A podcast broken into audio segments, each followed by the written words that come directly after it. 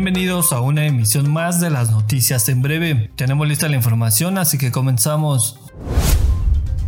El secretario general de Gobierno del Estado de México, Ernesto Nemer Álvarez, dio positivo a la prueba de coronavirus, sumándose a la lista de funcionarios mexiquenses que han confirmado ser portadores del SARS-CoV-2. Un fuerte choque registrado este sábado en el que participaron cuatro automóviles y un tráiler dejó como saldo tres lesionados a la altura del kilómetro 76 de la autopista México-Querétaro. El accidente ocurrió en el carril de alta velocidad con dirección a la Ciudad de México, cuando un tráiler sin caja de carga se impactó contra un automóvil Nissan y detrás chocaron en cadena una camioneta y dos vehículos más. Al lugar acudieron paramédicos de caminos y puentes federales quienes atendieron a los tres heridos. Un taller de pirotecnia clandestino, en donde se fabricaban luces de bengala, estalló la tarde-noche de este viernes, muy cerca del circuito exterior mexiquense y del mercado San Pablito en Tultepec. Afortunadamente, no se registraron personas lesionadas. El taller estaba ubicado en la colonia San Pablo Otlica y según reportes de la autoridad, carecía de permisos para la fabricación de artificios explosivos. Elementos de protección civil estatal y municipal, así como de seguridad pública estatal y de la Secretaría de la Defensa Nacional llegaron al lugar para investigar el accidente.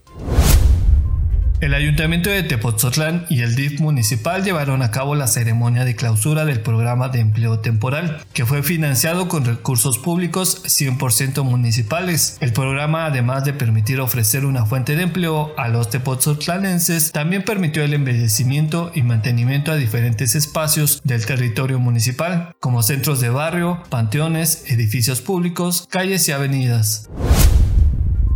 La tarde del martes 11 de noviembre, con el objetivo de ejercer jurisdicción territorial y evitar conflictos con los municipios vecinos, Gabriela Contreras Villegas, presidenta municipal de Teoloyucan, ingresó la solicitud de demanda para la solución del diferendo limítrofe con los municipios de Tepoztlán, Cuautitlán Izcalli y Cuautitlán, esto ante la legislatura del Estado de México. En este acto, la presidenta municipal estuvo acompañada por miembros del cabildo, así como de autoridades auxiliares y una representación de empresarios y ciudadanía.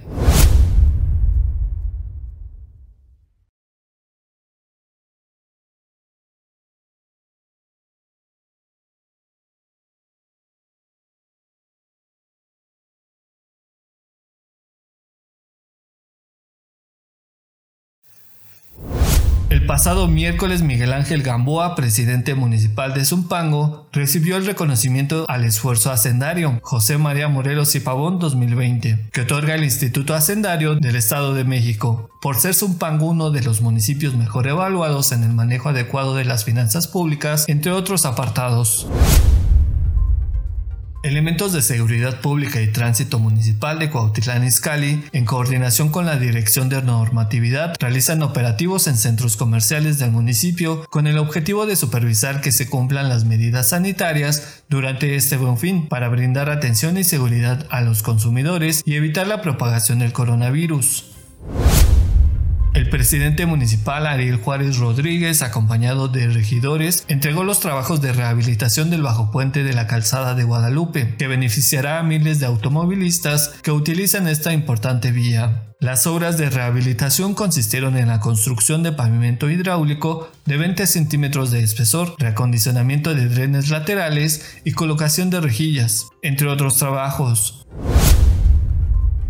Científicos de la Secretaría e Instituto de Salud del Estado de México presentaron evidencia científica de un tratamiento exitoso contra COVID-19. Los profesionales mexiquenses de la salud realizaron un estudio de casos referente a un tratamiento para atacar al virus SARS-CoV-2, el cual demostró que podría ser efectivo no solo en una intervención temprana, sino también en estado crítico. Consulte los detalles de esta importante información en nuestra página web y a partir de este martes en todas nuestras redes sociales.